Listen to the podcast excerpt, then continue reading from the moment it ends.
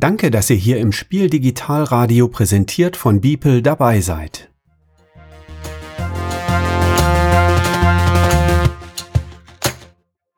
Und jetzt erzählen euch Andreas und Matthias von klickenabend.de und der Oliver von Spielevater.de etwas über ihren Ersteindruck der Neuheit von Hans im Glück, nämlich Paleo.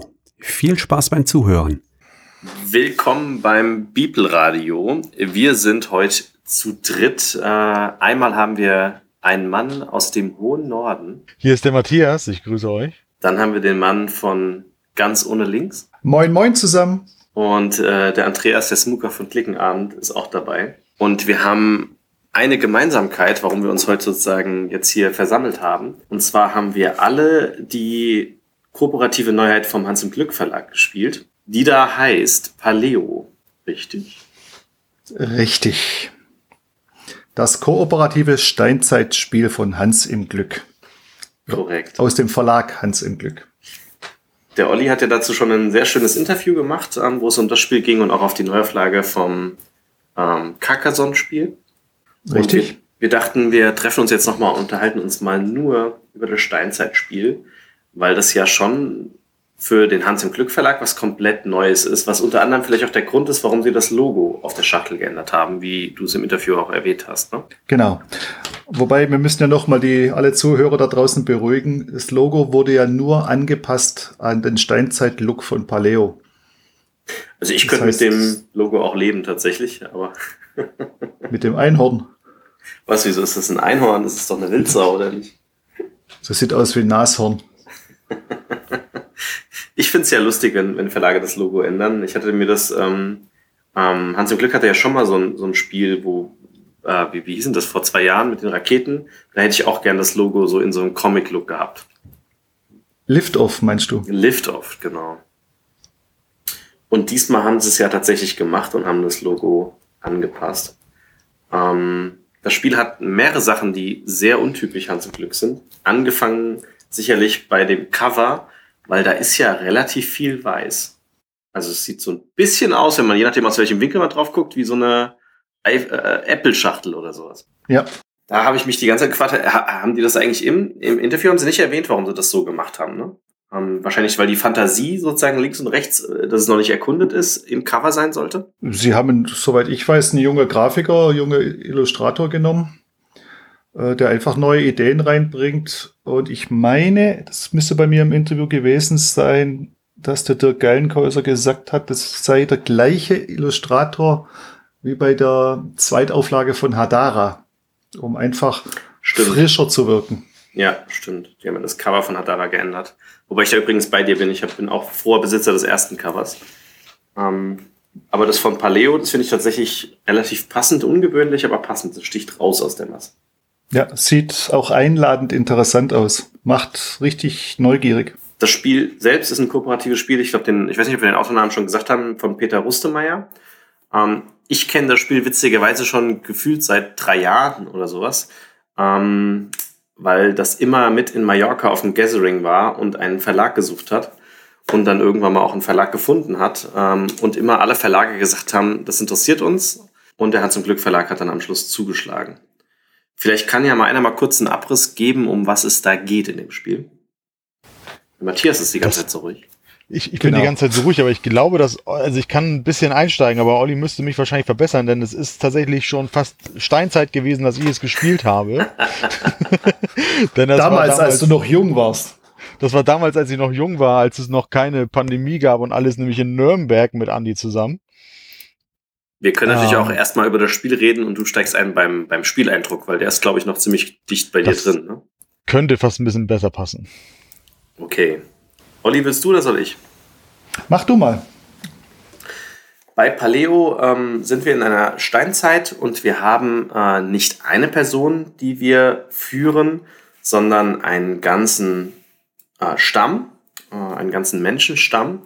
Und ähm, es ist das erste kooperative Spiel von Hans im Glück. Also Hans im Glück hatte noch nie ein kooperatives Spiel und ähm, ist in der Hinsicht relativ ungewöhnlich. Man hat nämlich keine in dem Sinn erstmal gesehenen offenen Informationen, wie man es von anderen ähm, kooperativen Spielen kennt, sondern jeder hat seinen Handstapel und weiß selbst nicht, was da drin ist. Man darf aber die, äh, die ersten drei Karten von seinem Stapel angucken und durch die Illustration der Rückseiten erkennt man, ob da vielleicht eine Gefahr hinterlegt ist, ob ich da eher Holz finde, Stein finde, Nahrung finde, ob das auf jeden Fall was Gutes ist, ob das eine Vorahnung ist oder, oder sonstiges. Plus die Hintergründe, die definiert sind, das kann sogar noch sein, dass sie Elemente enthalten, die nochmal eine Hidden-Information haben. Ähm, es kann zum Beispiel sein, dass da ein Tier dargestellt ist und die Wahrscheinlichkeit dann sehr hoch ist, dass ein Tier drauf ist. Ja, wobei ich mir nochmal sagen muss, musste ich nochmal kurz eingrätschen, die drei Karten anschauen, ja, aber wirklich nur die Rückseite, nicht die Vorderseite. richtig, richtig, richtig.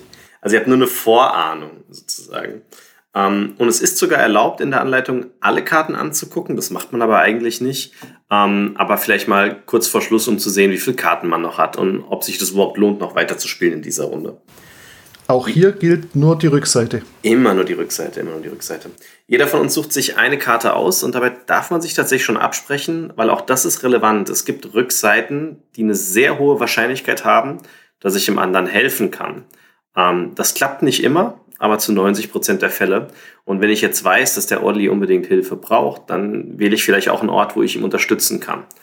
Ähm, es gibt nämlich auch Orte, die sind sehr gefährlich, ähm, wo man gegen ja, böse Bestien kämpft oder man hat schon das Deck erkundet und braucht unbedingt Nahrung und weiß, da ist eine Karte mit viel Nahrung, aber braucht viele Speerspitzen, viele Krieger, hat die nicht, aber man ist sich jetzt sicher, dass es diese Karte ist oder sehr sicher, dann können die anderen halt auch eine Karte dementsprechend wählen, dass sie zu 90 Prozent sicher sein können, das unterstützen können. Dann decken alle ihre Karte auf und dann gibt's oben Effekte, die man machen kann. Ähm, dafür muss man meistens auch Dinge abgeben oder entsprechend Menschen in seinem Stamm haben. Nicht in unser aller Stamm, sondern in seinem eigenen Stamm. Oder aber man kann bei manchen Karten unterstützen spielen und einem Geg also einem Mitspieler helfen. Dabei darf man ihm aber keine Karten rüberreichen. Das heißt, ich kann ihm nur dann helfen mit meinen Werkzeugen oder mit meinen Stammesmitgliedern. Ansonsten nicht. Und äh, üblicherweise muss man bei vielen Effekten auch Karten abschmeißen. Das kennen wir so, glaube ich, auch aus ganz vielen anderen Kartenspielen oder anderen Spielen, wo man mit Karten gleichzeitig zahlt. Ähm, zum Beispiel aus äh, Race for the Galaxy, was mir jetzt spontan einfällt. Und der Gag dabei ist ja dann, dass ich mit den Karten, mit denen ich gezahlt habe, nicht weiß, was da drin war. Also dann sehe ich die Vorderseite von den Karten ja nicht. Ich habe mit denen bezahlt. Und damit kann es passieren, dass obwohl man eine Partie spielt, man gewisse Karten vielleicht für zwei, drei Runden noch nie gesehen hat und dann immer noch überrascht wird, ähm, wenn sie irgendwann mal aufgedeckt werden. Oder man sucht irgendwas ganz Spezielles und man findet es nicht, weil es wahrscheinlich in den Karten war, die man ausgegeben hat. Und das Fiese ist, dass selbst die Karten, die eigentlich eine Illustration haben, dass da äh, was Gefährliches kommt, nicht immer gefährlich sind. Oder dass die Karten, die eigentlich immer oder sehr oft Stein haben, auch manchmal was Gefährliches sein können. Es ist halt nur eine Wahrscheinlichkeitssache. Ähm, und das macht obwohl das natürlich Glücksfaktoren sind, unglaublich viel Spaß. Also ich habe das die letzten drei Jahre verfolgt, den Prototypen, hat schon mega viel Spaß dabei. Und wir haben halt jetzt das Paleo ähm, vor der Messe jetzt nochmal so drei, vier Mal gespielt. Ähm, ich finde, die, die, dieser Faktor, dass du nicht einschätzen kannst, was es ist, aber glaubst zu wissen, was es ist, den finde ich echt gut gelungen. Ja, das stimmt auf jeden Fall. Und dazu kommt dann noch die Tatsache, die roten Karten sind eigentlich immer, immer was Schlechtes. Nur die Frage, ein bisschen schlecht, schlecht oder Katastrophe? und äh, wie du schon gesagt hast, wir haben ja hier unsere Stammesmitglieder und die haben ja noch eine weitere Funktion, die können nämlich äh, Schadenspunkte aufnehmen in bestimmter Anzahl, mhm. äh, bevor sie dann über den Jordan gehen und wir sie auf den Friedhof legen müssen. Und der Trick oder das Gemeine bei den roten Karten, es sind ja Gefahren, das könnte ich natürlich immer sagen, ja Gott, dann lege ich die roten Karten ab und mache die einfach gar nicht ich, ich bezahle mit roten Karten, weil die im Moment äh, praktisch da liegen, dann sind die weg und ich komme ich komm nicht in schlechte oder in, in blöde Situationen rein. Jetzt muss ich aber für jede rote Karte, die ich zum Bezahlen abgebe, muss ich mir einen Schadensmarker nehmen. Und dann überlegt man sich auch mal ganz schnell, ob man nicht vielleicht doch mal probiert, eine Gefahrenkarte äh, zu bewältigen. Korrekt. Und es ist natürlich auch immer es ist Steinzeit, ne? Wir versuchen Werkzeuge herzustellen. Die Anfangswerkzeuge, die da sind, die sind halt nicht besonders gut. Also die ja. sind okay, aber halt nur minimales Werkzeug. Wir versuchen natürlich mit der Zeit auch unseren Stamm einmal zu entwickeln, dass wir bessere Werkzeuge kriegen, was durch die Karten geht, weil da Pläne versteckt sind, die wir uns dann erlauben, was zu bauen, wenn wir die Rohstoffe versammeln, also Stein und Holz meistens. Und ähm, es gibt auch äh, Karten, die mir halt helfen, dass meine Menschen sich ausbreiten, dass mein Stamm größer wird. Aber wir müssen die halt leider auch alle ernähren. Ähm, und das jede Runde. Und jede Runde müssen wir auch meistens, äh, ich glaube sogar in jedem Szenario, gegen irgendwelche Karten kämpfen oder Herausforderungen bestehen. Das heißt, wir wissen von vornherein, wir haben eine Runde Zeit, jeder seinen Kartenstapel durchzuspielen. Ähm, und das geht bei jedem mal schneller oder langsamer, je nachdem, wie, wie viel er unterstützt oder Karten abschmeißt. Und am Ende der Runde brauchen wir genug Nahrung, brauchen wir vielleicht noch eine Erfindung, die wir gebaut haben und brauchen noch gewisse Rohstoffe, um alle Herausforderungen zu bestehen. Ansonsten winken die Totenköpfe und die sind böse. Weil damit verlieren wir das Spiel. Ich glaube, fünf waren es, die man. Ich gucke gerade. Ja, fünf. Fünf Totenköpfe, dann ja. ist Sense im Schacht. Genau. Und im Großen und Ganzen ist das das ganze Spiel. Das Spiel hat verschiedene Module drin, von A bis J. Und ähm, man nimmt immer zwei Module. Ich glaube, eins ist zu, ein Level sind sogar drei Module, aber ansonsten immer zwei Stück und dadurch spielt sich das Spiel tatsächlich jedes Mal anders. Ja, dann haben wir soweit die Regeln. Der Matthias kann sicherlich sein Spielgefühl noch dementsprechend noch ergänzen. Ähm, das mache ich, das ich sehr gerne. Also erstmal, ähm, wenn man sich das Spiel optisch anguckt und demnächst wird man es ja auch in Händen halten können, es sieht einfach schon sehr ähm, einladend aus. Ne? Also wir haben schöne Tafeln, wir haben, ähm, die ein bisschen unförmig sind, so wie, es in der Steinzeit auch so ein bisschen ist, wo, wo, wo die, Tab ähm, die Tableaus, wo man eben die Dinge ablegt, die Totenköpfe, Karten. Wir haben Holzmaterialien, wir haben einen kleinen Aufsteller, wo auch die ähm, verschiedenen Werkzeuge und Erfindungen, die man ähm, ja, also fertigstellen kann, ähm, aufgestellt bzw. hingelegt werden. Also es sieht einfach schon mal sehr einladend aus. Thematisch passend. Ähm, Gerade den Kniff mit dem Helfen finde find ich wirklich sehr interessant, dass eben ähm, dadurch auch die Interaktion eben massiv gegeben ist, dass eben jeder nicht einfach nur versucht, seinen Stapel irgendwie ähm, durchzuarbeiten und einfach nur, ich bin für die Ernährung zuständig, ich mache so ein bisschen Ge Ge Gefahren und dann sehen wir mal, wie wir irgendwie klarkommen, sondern ähm, es muss tatsächlich zusammengearbeitet werden, denn sonst funktioniert es nicht. Das haben wir da in Nürnberg auch recht schnell festgestellt.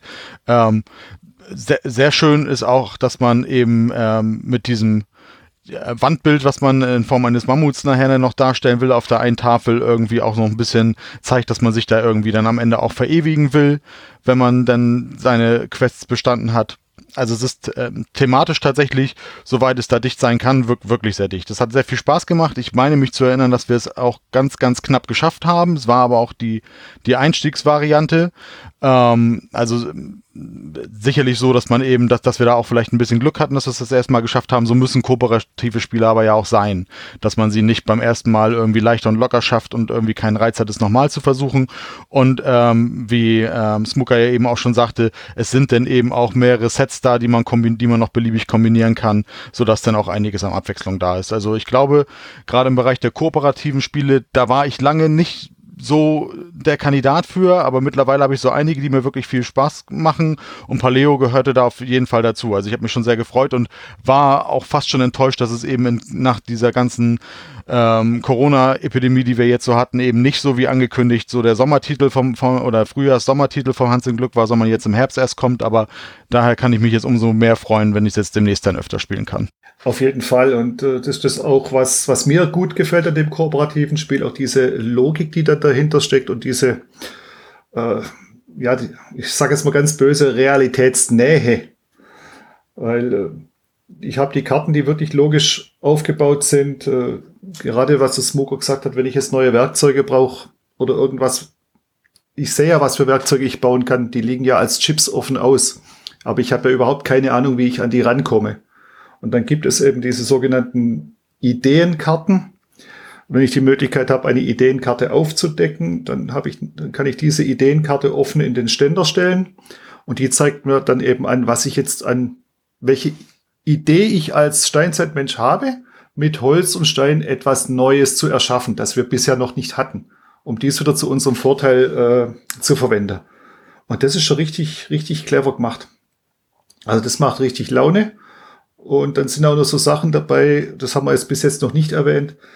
Wenn ich jetzt auf der Suche bin nach Nahrung, dann ziehe ich eine, wähle ich eine Karte aus, wo ich Nahrung vermute und decke die auf und sehe da einen Riesenmammut.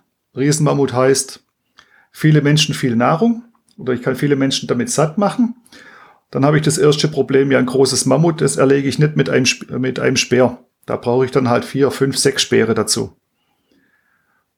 Wenn ich das dann schaffe, habe ich aber auch die Belohnung. Ich habe das Mammut.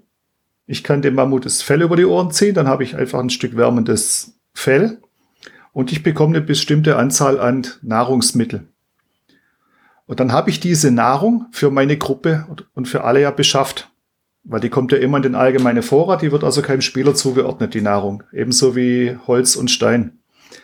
Jetzt ist es aber so, und das ist eigentlich auch logisch, wenn ich so einen riesen Mammut erlege und zerlege, dann ist es weg. Das heißt, wenn die Karte ausgespielt wird, das Mammut wird erlegt, erfolgreich, kommt die Karte mit dem Mammut aus dem Spiel. Das heißt, mein Kartenstapel wird kleiner und die Nahrung wird natürlich zwangsläufig am zweiten Tag, also wenn ich einen Stapel einmal durchgespielt habe, ist der Tag zu Ende. Am zweiten, dritten Tag bekomme ich ein Riesenproblem, weil ich es nicht mehr schaffen werde, äh, meinen Stamm zu ernähren. Sowieso nicht, wenn ich gleichzeitig äh, das Personal aufstocke, also mein, meine Gruppe vergrößere.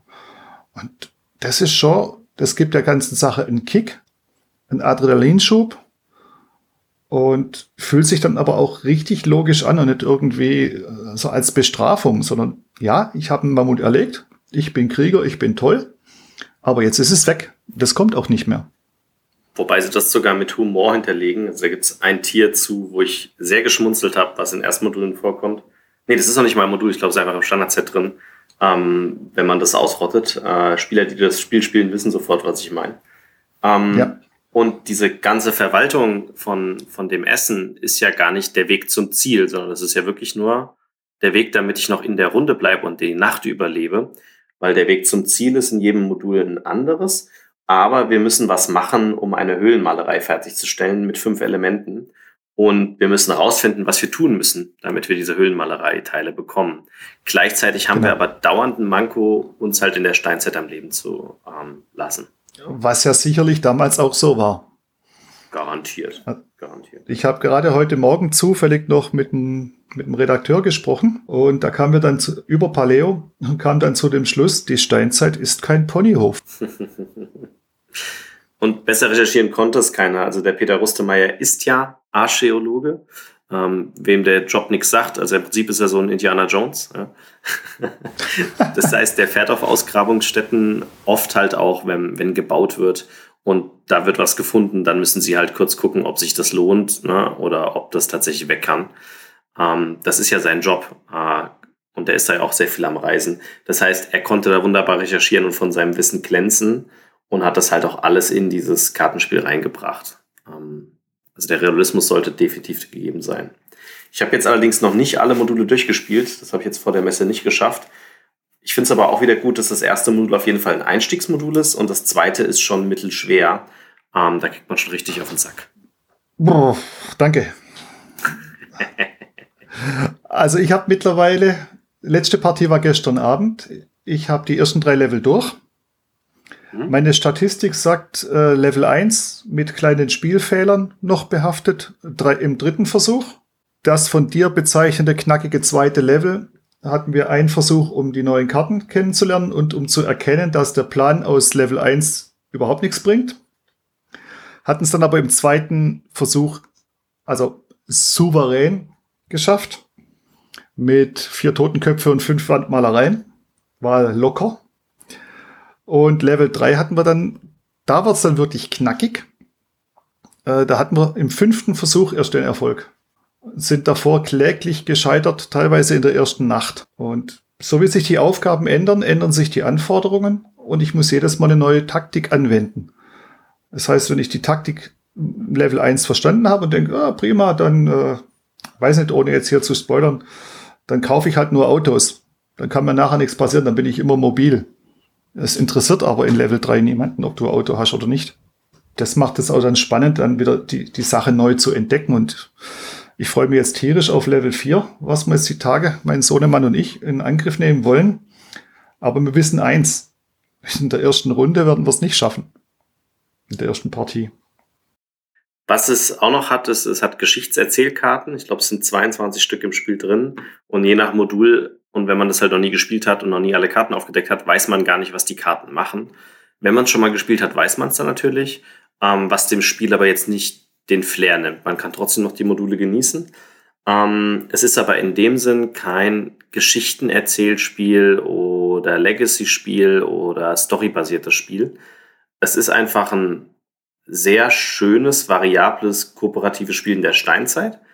Ähm, aber es wird kein Geschichtsverlauf halt erklärt. Ähm, weil ich hatte es meiner Frau tatsächlich erstmal so gepitcht mit, ähm, sie war ja die letzten Jahre nicht mehr in Malle mit.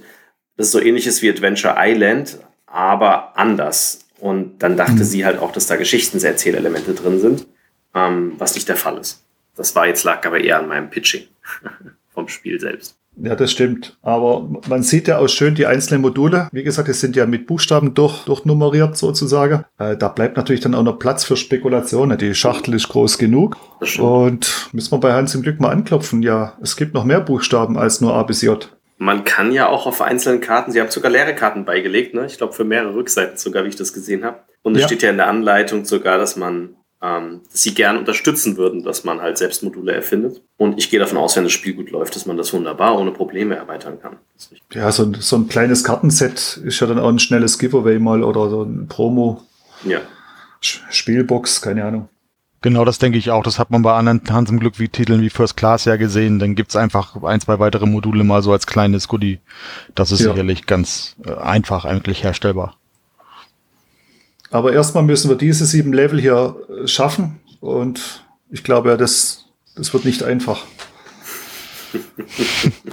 Was haben wir als Einiges Spielzeit? zu tun. Das kann man auch noch sagen. Als Spielzeit ist eine Stunde oder drunter. Ich würde jetzt sagen, wenn man es zu zweit spielt, ich habe es halt jetzt in der kurzen Zeit immer nur zu zweit gespielt, stimmt es auf jeden Fall. Also in 40 Minuten hat man das ohne Probleme durch. Olli, hast du es in größeren Runden gespielt? Äh, nee, da möchte ich aber nachher noch was dazu sagen. Äh, aber auch mit Probleme wird die Spielzeit kürzer. Ja, ja, ja. Je du, früher man stirbt, du weißt, wie ich meine. Ja, ich weiß. genau. Da steht aber auch ohne Probleme. Ja, in der Anleitung steht auch äh, tatsächlich, also das, das Spiel wird schwieriger, wenn man es zu viert spielt, und zwar deutlich. Und ähm, in der Anleitung steht auch, bitte in der Erstpartie spielt es auf keinen Fall zu viert, maximal zu dritt. Und wenn ihr zu viert seid, sollen halt zwei zusammenspielen. Einfach damit man in der ersten Partie versteht, wie das Spiel funktioniert und nicht sofort gefrustet ist. Genau, und um die Verwirrung hier etwas rauszunehmen, wir müssen einfach unterscheiden hier zwischen Spieler und Gruppe. Äh, Gruppe sind sind die Menschen, die ich vor mir habe in meinem Stamm. Und ich kann halt mit, ich sollte mit zwei Stämmen anfangen. Ich kann zu zweit, zu dritt, zu viert spielen, also mit zwei, drei oder vier Spieler am Tisch sitzen, aber auf dem Tisch dann eben nur zwei Steinzeitstämme, zwei Gruppen bilden. Das ist eigentlich der entscheidende Punkt. Und dann kann ich auch zu dritt mit drei Gruppen mal spielen, aber drei Gruppen heißt zwei Leute mehr, da wird die Nahrung auch nicht mehr dadurch. Ja, genau. Was gibt's sonst noch zu sagen? Das Spiel ist produziert, kann man kaufen. Ich meine auch auf der Spiel digital bestellen. Ähm, Im Interview mit dem Hans im Glück Verlag, das der Olli gemacht hat, erfahrt ihr auch die Hintergründe nochmal zum Spiel. Ich selbst kann es nur wärmstens empfehlen. Mir hat es damals als Prototyp sehr gefallen. Mir gefällt es als fertiges Spiel. Und ich finde es sehr gut, dass der Hans im Glück Verlag mal komplett neue Wege geht und mal was komplett anderes ausprobiert. Sowohl beim Design als auch bei der Art vom Spiel weil, wie gesagt, das ist das erste kooperative Spiel vom Hans Glück Verlag überhaupt. Genau. Nee, also auch von mir uneingeschränkte Empfehlung. Auf jeden Fall mal anschauen auf das Spiel digital. Ich meine, Hans im Glück bietet auch Runden auf Tabletopia oder, oder ähnliche äh, Geschichten, wo, wo es dann erklärt und gezeigt wird. Es lohnt sich auf jeden Fall. Und es macht richtig Spaß, hier Dinge zu entdecken. Ich kann mich euch beiden da nur anschließen. Ich meine, wie gesagt, ich habe ähm, im Podcast, den wir damals für Nürnberg aufgenommen haben, das auch als eines der Highlights fürs erste Halbjahr irgendwie angekündigt. Da ist jetzt nicht ganz was draus geworden, aber dann ist es eben eins der Herbst-Highlights, definitiv. Auf jeden Fall. Passt ja auch. Da ist es kalt draußen, da ist Feuer noch richtig was wert. Genau. Und Fleisch. So sieht's aus. Dann ähm, würden wir uns freuen, wenn ihr noch bei den weiteren Beeple Audio Podcasts beziehungsweise beim Messeradio zuhört, denn ähm, wir stellen euch von so ziemlich vielen Verlagen die Neuheiten vor und haben da spannende Interviews vorbereitet Und mit wir meine ich die ganze Mannschaft von Beeple. Da sind ja zig Blogs dahinter und jeder hat einen Content äh, produziert oder mehrere Contents produziert, um euch möglichst die Herbstneuheiten dieses Jahr mal etwas anders vorzustellen. Genau, und wenn ihr ein bisschen aufmerksam durchs Programm klickt, werdet ihr auch Möglichkeit finden, ein Paleo zu gewinnen. Stimmt, da war ja was. Da war ja was. Da würde ich doch mal einschalten. Dann sage ich von meiner Seite danke fürs Zuhören und wir sehen uns garantiert beim nächsten Slot. Das war der Smooker aus Frankfurt. Der Olli aus dem Schwarzwald. Und der Matthias aus Kiel. Ciao, ciao. Tschüss. Ciao.